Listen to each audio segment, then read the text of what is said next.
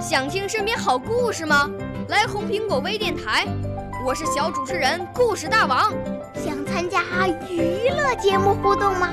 来红苹果微电台，我是小主持人开心果。想来我们新闻现场吗？来红苹果微电台，我为你做直播报道。想有个机会脱口秀吗？来红苹果微电台，我带你在精彩栏目中互动开讲。我们的语言魅力在这里提升，我们的儿时梦想从这里起航。大家一起喜羊羊。少年儿童主持人，红苹果微电台。现在开始广播。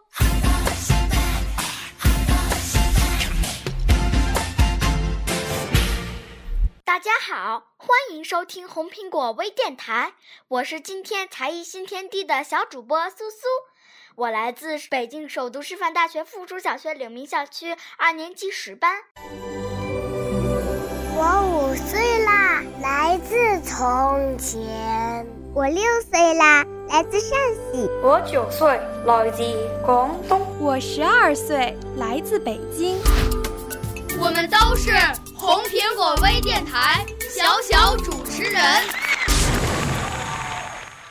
我学习朗诵有半年多了，以前我以为朗诵和读课文没有什么区别，后来经过课程学习，我知道了。朗诵是一门艺术，是把书面的文字作品变成有声语言的再创作。朗诵时要大声、清晰、有感情的诵读出来，使人通过听和看领会作品的内在情感和精神，并得到美的精神享受。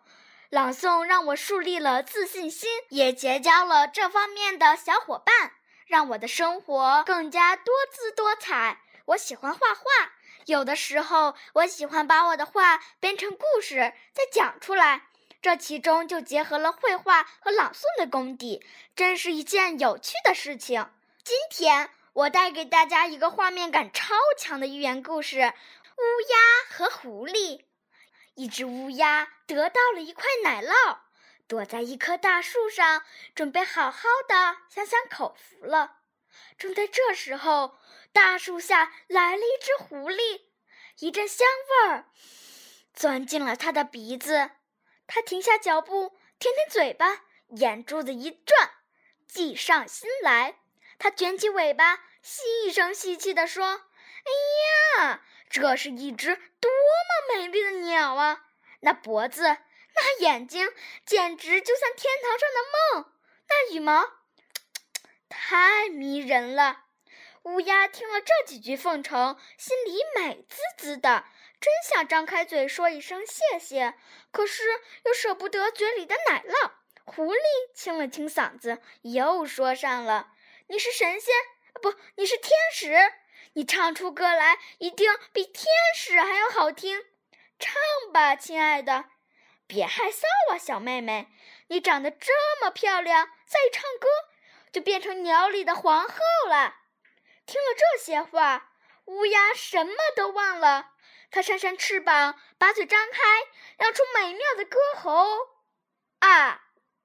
随着一声刺耳的声调，奶酪掉下去了。一转眼，奶酪和狐狸都没有了。记住，千万别让拍马屁的人钻了我们心里的空子。我就是带着这个故事获得海淀区艺术节朗诵比赛的一等奖。故事讲完了，这其中你悟出了什么道理？